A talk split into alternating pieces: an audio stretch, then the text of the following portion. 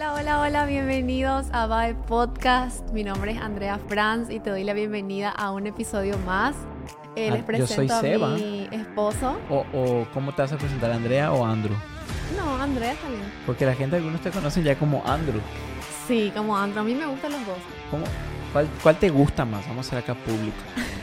¿Andrea o Andrew? Andrea es como, por ejemplo, ¿viste cuando tu mamá te, Te reta. regaña? Que te dice Andrea Elizabeth. And- A ver, revela mi, todo mi nombre nomás. Y bueno, ya que la gente sepa, Andrea, a mí me encanta su segundo nombre, A mí me Elizabeth. gusta también, sí. es Como así la como real, parece así. Real wow. sacerdocio. Andrea. Nación santa. Así- Eso, esos somos. Pueblo adquirido por... Bueno, ya hagamos el podcast de este tema, ¿verdad? Bueno, No, ella pero- es Andrea, yo soy Sebastián. Sí, Sebastián David. ¿Cómo te decís cuando te enojas conmigo? ¿Cómo me decís a mí? Sebastián. Sebastián. Sí. Y ay, cuando dice Sebastián y Jeremías, ¿qué haces? Ay, ese ya. Ese ya tajate ya. No, ese ya sé que se viene. con Se todo. viene alto regaño. Pero bueno, así es la vida. Ustedes, los maridos, los esposos, saben que Sí. hay que sujetarse a, a las mujeres. No, eso no. Pero bueno, hey, bienvenidos a todos a Volviendo a la Esencia Podcast. Qué gusto que estés con nosotros.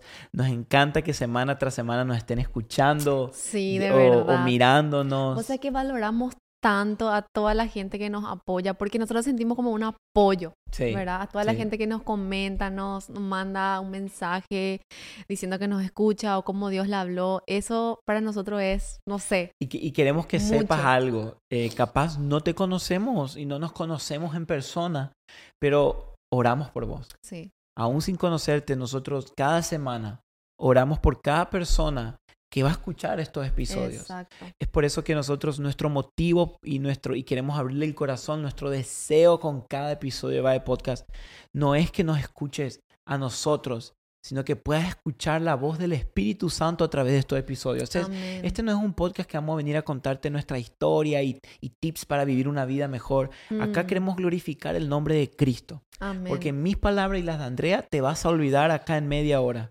Pero lo que el Espíritu habló a tu corazón va a quedar con vos para la eternidad. Amén. Entonces, Wow. nuestra misión es que escuches a Jesús a través de estos podcasts. Exacto. Incluso antes de escuchar va de podcast, cada vez que vas a escuchar un episodio, ora. Ujú. Decirle, Espíritu Santo, hablame a través de este episodio. Amén. Porque esa, esa es la misión de esto. Sí, y qué, y, qué, y qué lindo es poder realmente llenarnos de la palabra de Dios, eh, y más aún en estos tiempos que estamos viviendo de, de tantas, qué sé yo, malas noticias, de tanta ansiedad, de tanta tristeza que estamos viviendo, ¿verdad? O, o no sé, uno mira a su alrededor y a veces es tan Claro, fácil desanimarse. ¿verdad?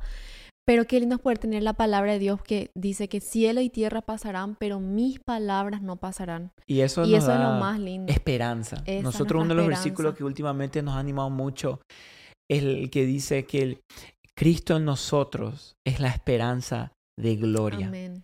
Cristo en nosotros es y me encanta porque dice a, a esto Dios quiso revelar las riquezas de su gloria entre los Mm. gentiles, este misterio. ¿Cuál es el misterio? Cristo en nosotros es una esperanza de gloria. ¿Qué quiere decir Mm. esto? Que hay una esperanza. Aunque el mundo se esté cayendo, aunque las, las morales y los valores y se estén, estén en ataque, nosotros que estamos en Jesús, hay una esperanza de gloria, Amén. hay una esperanza eterna. Porque Eso. yo creo que, y, y- y relacionado con el tema de hoy, que es uno- un tema muy fuerte, eh, que realmente ha ministrado nuestras vidas, yo últimamente hace un par de semanas vengo leyendo un libro eh, que está tratando de esto, de la venida de Jesús. Pero porque yo creo honestamente que estamos viviendo los últimos tiempos. Estamos. O sea, yo, yo creo firmemente que estamos viviendo esos últimos, vamos a decirle, minutos del reloj divino.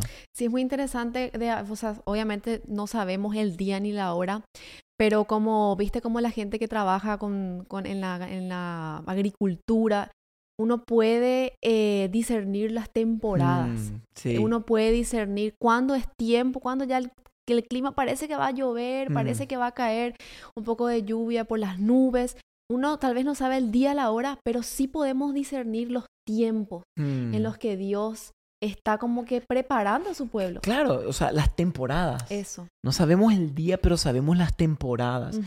Y, y mira, o sea, yo creo que no hace falta mucha inteligencia para mirar alrededor del mundo y ver que estamos en una temporada bastante delicada, en una temporada muy delicada. Y yo creo que como iglesia de Cristo, este es el momento que debemos eh, amar la venida de Jesús. Y te vamos a explicar a qué, qué significa amar la venida de Jesús. Mm, ¿Cuál es la diferencia entre esperar y amar su venida? mm. Porque hay una diferencia muy grande. Sí. Pero yo quiero que eh, entendamos primero lo siguiente. Eh, el- la Biblia habla en Eclesiastés 3:11, dice que Dios ha hecho todo apropiado a su tiempo y que también ha puesto la eternidad en sus corazones. Mm, Sin embargo, el hombre no descubre la obra que Dios ha hecho desde el principio hasta el fin. mm. Es interesante ver que el hombre y la mujer, ¿verdad? El ser humano es la única especie que sabe muy en el fondo, tú también que estás mirando todo, sabemos que hay algo más después de la muerte. Sí. ¿Cuántas veces nos preguntamos qué hay después de que uno muere? ¿Qué, Mm. qué, qué es el cielo? ¿Cómo? Porque, ¿Por qué pasa esto? Por este mismo versículo. Dios ha puesto eternidad en nosotros. Mm, Yo creo que hasta la persona que se niega rotundamente a creer en un Dios, porque viste, hay una, muchas personas creen que, y esto es un hecho, de que al morir morís. Listo, terminó. O sea, mm. eso es todo, no hay más. Pero yo creo que aunque uno crea eso y, y quiera creer eso, en el fondo, en el fondo de tu corazón, tú dices, no, no puede ser. Sí. Es que Hay no- algo. Hay algo. Es que fíjate que nuestros espíritus son eternos.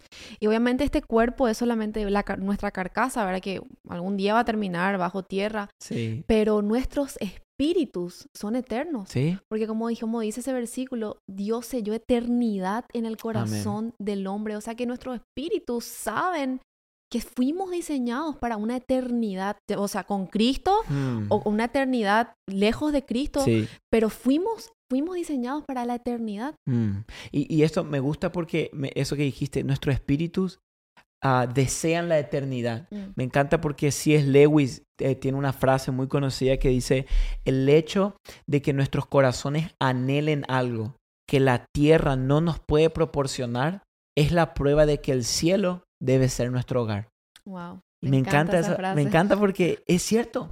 Yo creo que eh, podemos pasar toda una vida en esta tierra buscando eso que sacie nuestra alma, Mm, pero un día nos vamos a dar cuenta que lo que nuestro espíritu desea no está en esta tierra, sí. está en el cielo, porque fuimos creados para estar en una eternidad con Mm. Dios. O sea, quiero que entiendas esto de que cuando Dios creó a Adán y a Eva, no los creó para que deambulen solo por la tierra como seres humanos. Mm, Los creó para que habiten en la gloria de Dios para siempre. mm, Pero fue el pecado el que gentilmente nos cambió nuestra dirección, nuestra Sí. casa. sí. En vez de ponernos la gloria de Dios, nos puso la tierra. Mm, Porque la Biblia habla, por cuanto todos pecamos y fuimos destituidos de la gloria de Dios. Sí. Entonces, ¿por qué te estamos diciendo todo esto?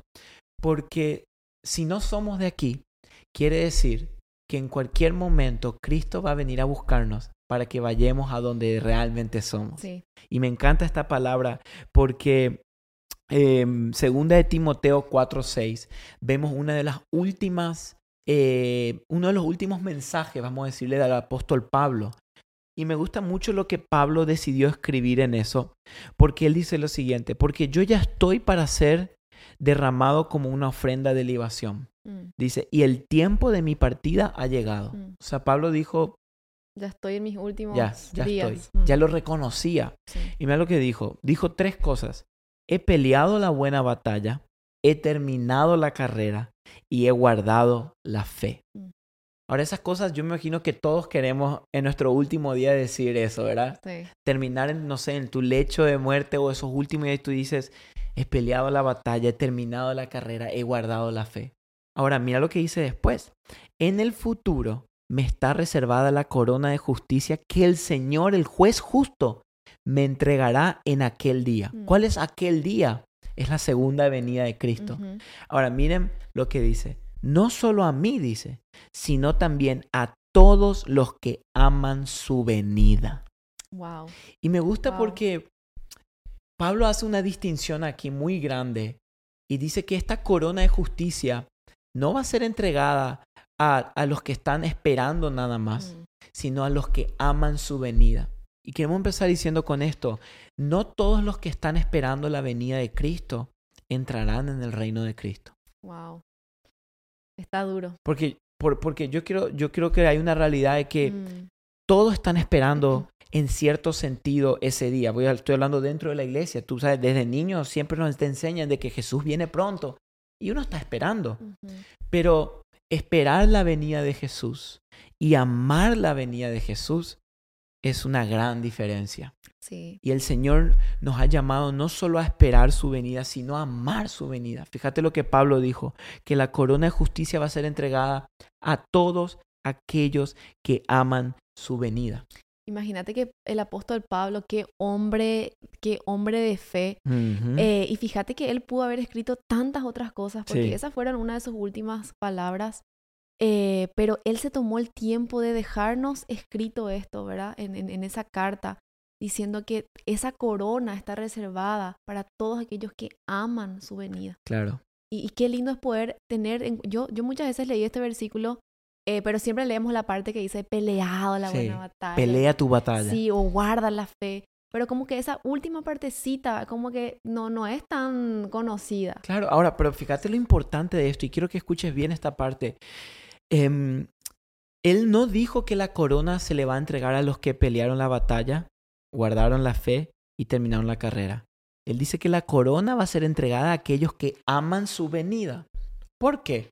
Porque si no, la corona va a ser entregada por puras obras. Pero si vemos el motor de las obras y el motor de que Pablo haya terminado la carrera fue que él amaba la venida de Jesús. ¿Y por qué te estoy diciendo esto? Porque esperar la venida de Jesús, como dijimos hoy, no es amar su venida. Mm, Pero cuando yo amo la venida de Jesús, entonces amar su venida hace que yo termine la carrera, hace que yo guarde mi fe Wow. y que yo cumpla con la misión que Dios me dio. Eso. Porque cuando, miren.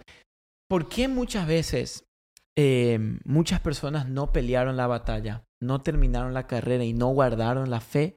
Porque estaban nada más esperando la venida de Jesús y no amando la venida de Jesús. Mm, Cuando yo amo la venida de Jesús, de que Él va a venir a buscarme, yo me guardo en pureza, yo me guardo en santidad, yo peleo la batalla. Porque fíjate lo que Él dijo, en aquel día el Señor justo me entregará, y no solo a mí, sino también a los que aman su venida. La corona mm, no es para el que se portó bien, no es para el que hizo buena letra, la corona es para aquel que amaba la venida de Jesús. wow. Porque el que ama la venida de Jesús, de su amor por Cristo, brotan las obras, brota, vamos a decir, la fidelidad en la carrera. Mm, Entonces la pregunta que yo creo que tenemos que hacernos hoy, como hijo de Dios o hija de Dios o cristianos, es, ¿estoy yo esperando la venida o estoy amando la venida de Jesús? Y Mm. esto me hace recordar, y, y- y no sé si lo contamos alguna vez en el podcast, pero cuando nosotros estábamos de novios con Andrea,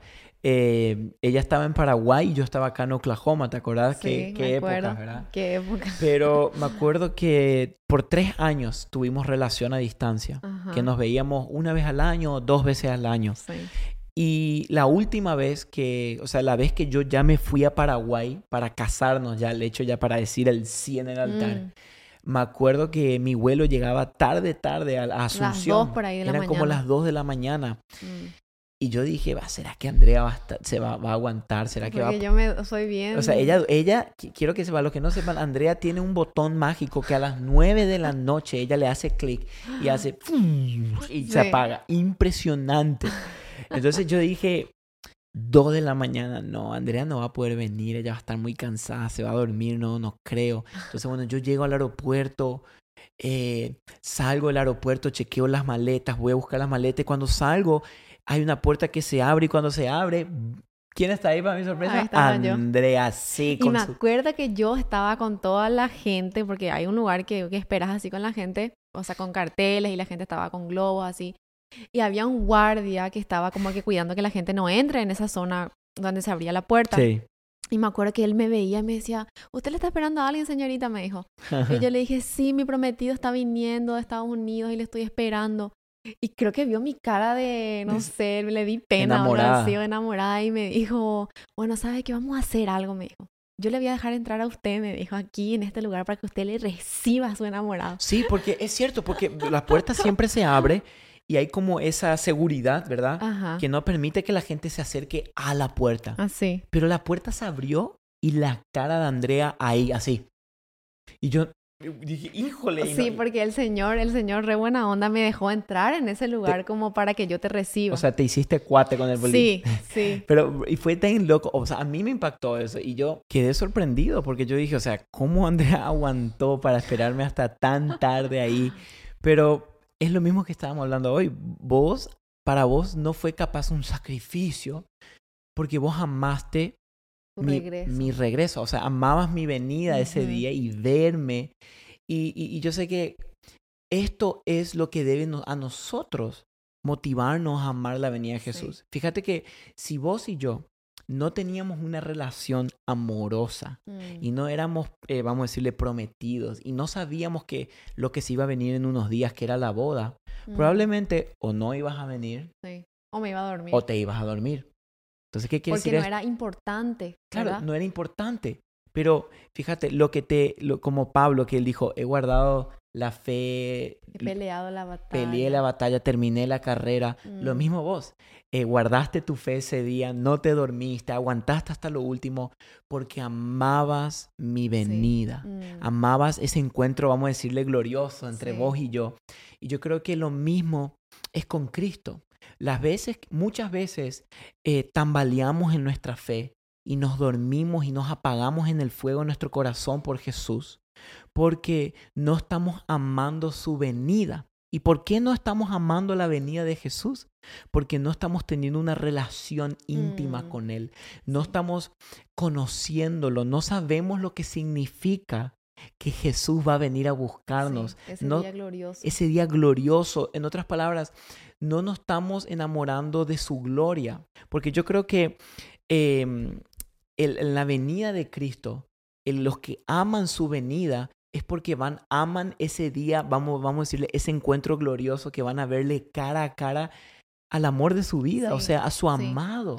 Sí. ¿Me entendés? Entonces, amar su venida nos mantiene Nos despiertos. mantiene esperando. Eso. Eh, y yo creo que como hablamos en unos episodios anteriores, hablamos de, de la espera, ¿verdad? Yo creo que algo que, que todos tenemos en común, ¿verdad? Eh, como, como hijos de Dios, es que estamos esperando el- la segunda venida de, de nuestro Todos, Salvador. todos. Eh, pero yo también creo que hay personas que solamente están esperando, pero no están amando. Yo incluso te voy a reconocer, en mi- en- me voy a, ¿cómo se dice?, abrir y ser vulnerable. Muchas veces uno espera la venida de Cristo, pero no ama. Claro. Y esta forma como que Dios nos estuvo hablando en estos últimos tiempos y nos confrontó durísimo, porque como que el Señor nos dijo, ustedes están solamente esperando mi venida o están amando verme cara a cara, Claro. amando ese momento, ese encuentro con su amado. Ahora, ¿sabes por, ¿sabes por qué algunas veces solamente esperamos y otras amamos? Mm. Yo- y, y es por esto. Porque el que solamente espera la venida de Jesús es porque está esperando ir al cielo. Está esperando eh, Claro. no ir al infierno. Las calles de oro. Claro, las calles de oro, estar en el cielo, ver a mis, qué sé yo, mis familiares y estar ahí. Pero el que ama la venida no está pensando en el cielo, no está pensando en las calles de oro. Mm. El que ama la venida, ama al que va a venir. O sea, quiere que Él venga y ama su venida porque ama la gloria del Sí. Señor. Mm. Entonces, ¿cuál- ¿cómo hago yo para pasar de esperar a amar, enamorarme de la gloria de Jesús, enamorarme de Cristo? Sí. Pablo, Pablo dijo, he terminado la carrera, he peleado, he guardado y el Señor me va a dar una corona y no solo a mí, sino a aquellos que amamos su venida, porque Pablo sabía que qué más hermoso que, que la venida de Jesús. Sí. Y es importante recordar esto, nosotros no estamos hablando de amar un evento o un momento apocalíptico. No es que estamos Mm. diciendo amamos el apocalipsis, ese día donde aparecen los carros. No, no. Estamos amando el regreso de nuestro Salvador y de que lo vamos a ver cara a cara.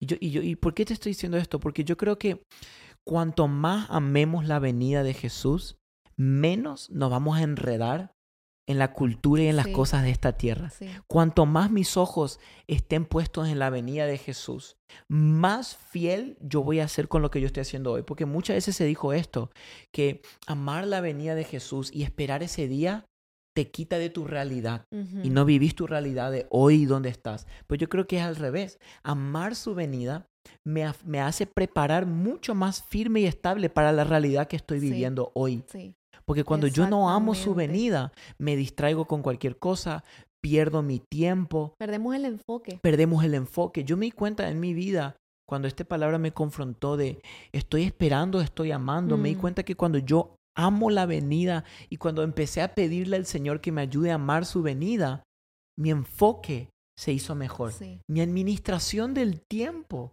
se hizo Wow. mejor. Porque todo lo apunto para ese momento glorioso. Sí, es que tenemos que saber que esta tierra no es nuestra casa, este, este mundo no es nuestro hogar, Eso. que nos espera una eternidad con Cristo. Y eso muchas veces eh, vivimos enredados en este mundo. Yo creo que lo que más, eh, la causa número uno de ansiedad en las personas es que vivimos tan enredados Sí. en este mundo, tan enredados en nuestros problemas, tan enredados en, nuestra en esta realidad de Sí. aquí, del hoy, eh, y causa tanta ansiedad en una persona. Mm. Pero yo creo que algo que a mí me ha funcionado es decir, Señor, no me quiero enfocar en esta tierra, en este mundo que va a pasar, Mm. pero quiero enfocarme en aquel día, quiero amar ese momento, Sí. amar ese día en que voy a verte cara a cara, Jesús. Mm, fíjate, yo creo que un ejemplo gráfico que nos puede ayudar a entender es esto. Suponele que tú estás de viaje y estás haciendo una escala Mm, en una ciudad. Y cuando tú llegas a esa escala, te enteras que en esa ciudad donde estás haciendo una escala hay, no hay agua. No hay agua para tomar. mm, Y, pero tú sabes que tu escala es una hora y te vas a, a donde sí hay agua, que es Mm. tu ciudad. ¿Te vas a preocupar? No creo. ¿Te va a agarrar ansiedad? No creo. Vas a estar, que ay, no hay agua. No creo, porque tú sabes y está, tus ojos están puestos en donde tú estás yendo. ¿Me entiendes? Entonces creo que cuando, cuando nuestro corazón y nuestro amor están en la venida de Jesús y en ese momento que vamos a verlo a Él y en el reino de los cielos, yo dejo de preocuparme tanto por esta Sí. tierra y por las cosas que están sucediendo ahora, porque mi esperanza está en la gloria que viene, wow. en la gloria futura Gloria futura. que va a venir a mi vida. Esa, esa es mi esperanza. Sí. ¿Me entendés? Fíjate que yo, y- y yo creo lo siguiente, que si nosotros supiéramos lo cerca que está la venida de Jesús, ayunaríamos más, Mm, oraríamos más, leeríamos más la palabra, predicaríamos más a las personas y serviríamos más a otros. Y creo que al mismo tiempo nos distraeríamos menos, mm. perderíamos menos el tiempo, nos enfocaríamos más en lo que estamos haciendo. Yo creo que si nosotros supiéramos el día y la hora de la venida de Jesús, estaríamos mucho más enfocados. Pero como lo dijimos hace un tiempo, Jesús ha dejado eso como un misterio. ¿Por qué? Para que cuando Él regrese se encuentre con los que realmente aman su venida. Sí, no solo como lo que dijimos esperan. Hoy mucha gente está esperando ese Mucho. día, tal vez como hoy dijiste, eh, tal vez para ya, bueno, ya no sufrir más en esta tierra, para ya no trabajar más, Claro. para por fin disfrutar de las calles de oro y los lagos de cristal y bueno, todo lo lindo que, que nos espera en el cielo. Eso. Eh, pero eso, eso no es amar la venida de, de Jesús, ¿verdad? Mm. Porque es fácil esperar, pero amar a aquel que viene, ahí está, porque amar a Jesús también es morir a nuestro yo, es morir aquí en esta tierra, pero saber que me espera esa gloria futura. Pero eso requiere muchas veces cargar mi cruz, Sí. morir a mi yo, morir tal vez a muchos placeres momentáneos que nos Wow. ofrece la tierra y decir, Señor, yo tal vez voy a, por un momento, morir a mi carne, morir a mis deseos, morir a estos placeres momentáneos para esa gloria futura que me espera contigo, Amén. para estar contigo una eternidad y disfrutarte a ti y rendir mis coronas delante de ti. Y eso te cambia la perspectiva de tu vida aquí en esta tierra. Claro. Entonces, mira, si yo quiero, eh, si tú estás escuchando esto y capaz te está empezando a dar cuenta, ah, yo creo que yo solo estaba esperando su venida. Porque esto me pasó a mí. Cuando Dios nos empezó a hablar de esto, yo me di cuenta, ah, o sea, como que yo dije, yo estaba esperando, pero yo no sé si estaba amando ese encuentro glorioso. Y yo creo que una de las maneras que podemos amar la venida de Jesús es amándolo a Él hoy y enamorándonos de Él, conociendo su gloria. Bien. Yo creo que esa es una de las maneras en la cual nosotros podemos amar su venida, porque el hecho de la venida de Cristo es un hecho que va a suceder. En cualquier momento Cristo va a volver y va a venir a buscar a aquellos no que esperaron y que dijeron, bueno, yo por ahí quiero entrar de colado, no. Va a venir a buscar a aquellos que aman su regreso, aquellos que aman su venida. Porque incluso lo hablábamos esto estos días y, y conversábamos sobre esto de que cuando Jesús viene, la Biblia habla que los que creyeron en Él van a ser salvos y aquellos que no entregaron su vida a Jesús, la Biblia dice que serán excluidos de la presencia de Dios. Mm. Pero hay algo interesante, que la Biblia dice que todo ojo lo verá y toda lengua confesará.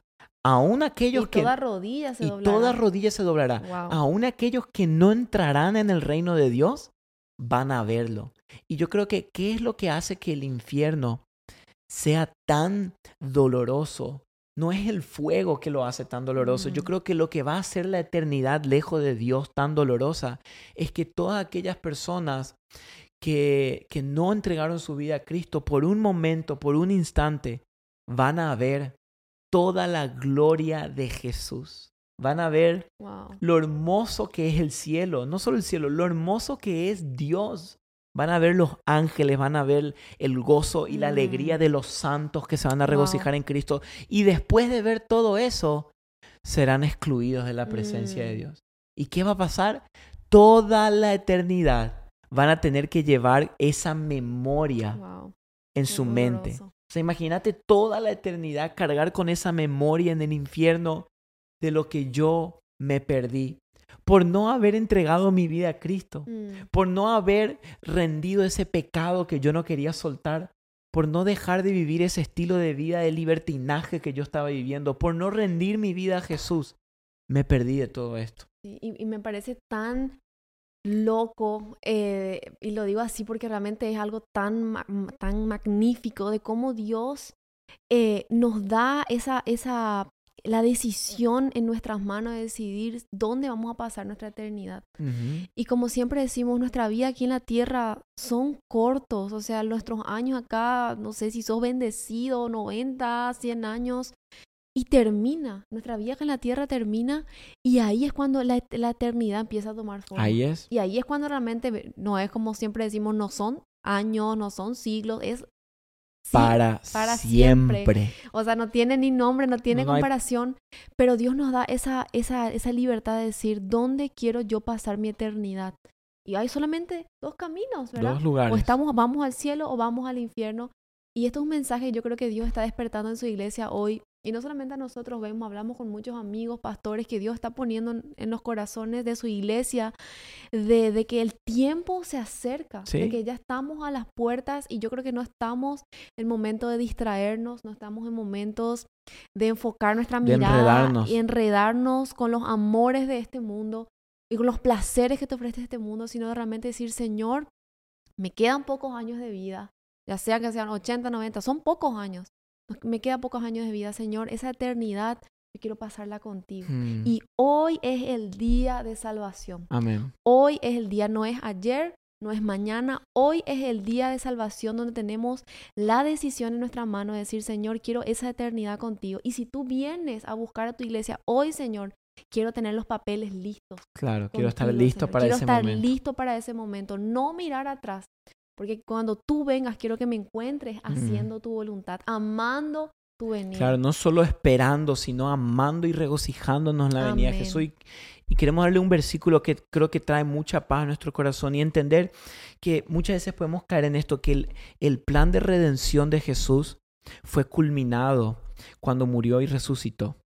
Pero yo creo que eso fue nada más el principio de su plan de redención. Mm. El plan de redención de Jesús va a terminar, ¿sabes cuándo?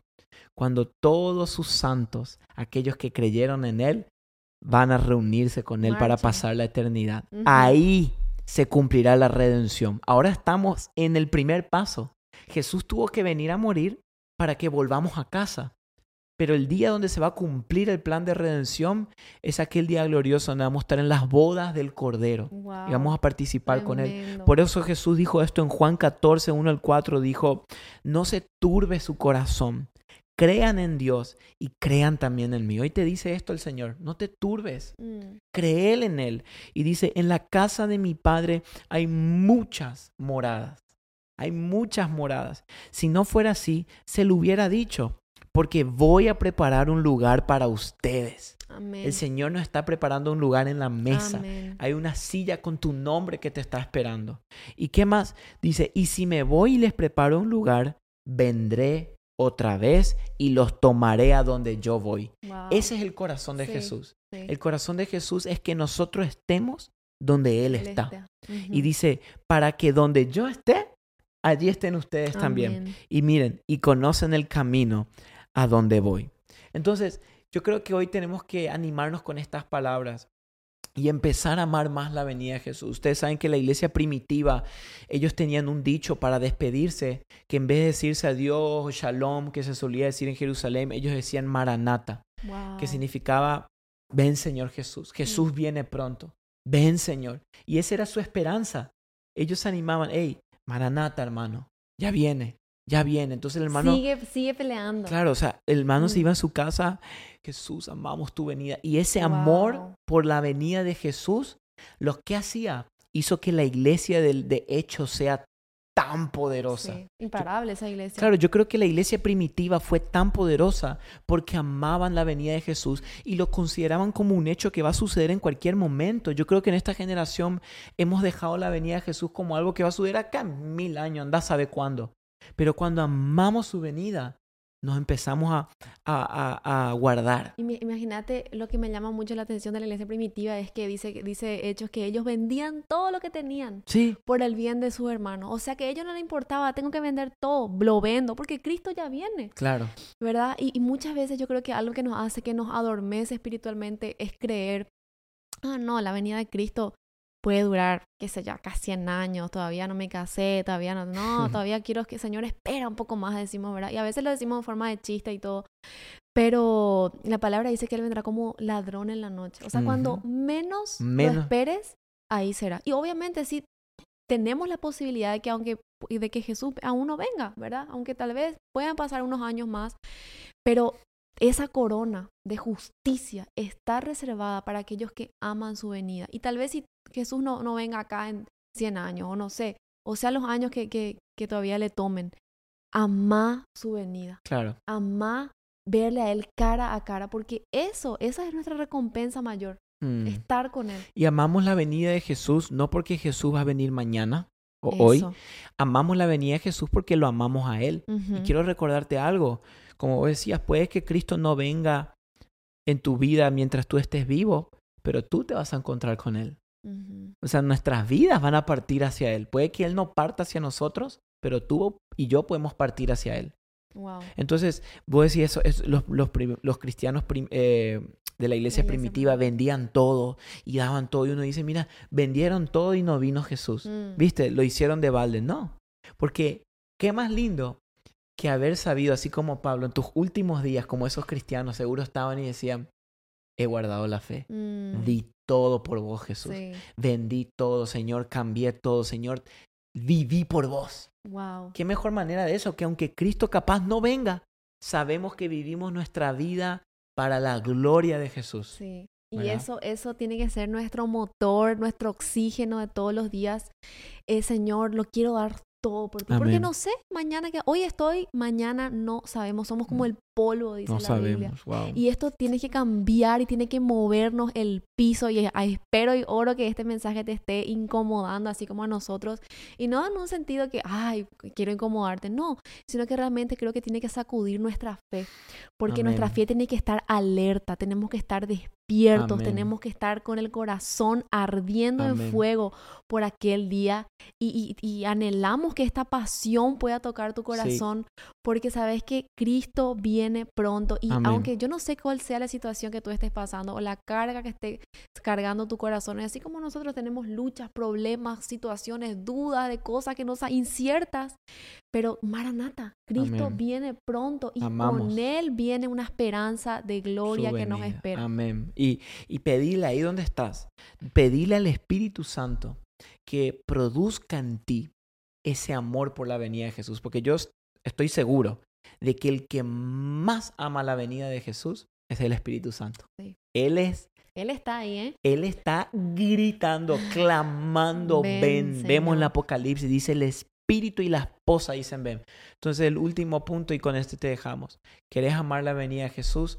Pedir al Espíritu Santo que produzca el mismo amor que Él tiene por su venida en ti. y en qué mí. importante que mencionaste Espíritu Santo porque en la parábola de las diez vírgenes, ¿verdad? Ahí está. cinco estaban esperando, o sea, las diez estaban Las esperando, diez estaban esperando. pero solamente cinco fueron llevadas por el novio. Mm, Así que fíjate, ahí está, como siempre decimos, esperar y amar la diferencia, ¿verdad? la diferencia que Muchos hay. están esperando, pero pocos están con el aceite y las Amando. lámparas llenas. Espíritu Santo, decirle hoy, llena mi lámpara de tu aceite. Amén. Y quiero amar la venida de Cristo. Amén, amén. Así que, hey, qué bueno que, que hayas podido quedarte hasta acá. Siento que estamos así, se sacude todo esto. Siento que el Espíritu Santo, no, y oramos que en este lugar donde estás escuchando, que ahí mismo donde estás, yo quiero pedirle a Dios que ahora seas lleno del Sí, Espíritu Señor. Santo. Llena quiero pedir que el. Espíritu Santo se derrame ahí donde estás, en tu casa, en la iglesia, en la cafetería, en el carro, que sientas la presencia del Espíritu Santo y Él encienda tu corazón por la venida de. Jesús. Así que Amén. oramos esa palabra sobre tu vida y contento de que nos hayas acompañado en este episodio y nos vemos la próxima nos semana. Vemos, nos vemos. Chao familia, fuerte abrazo.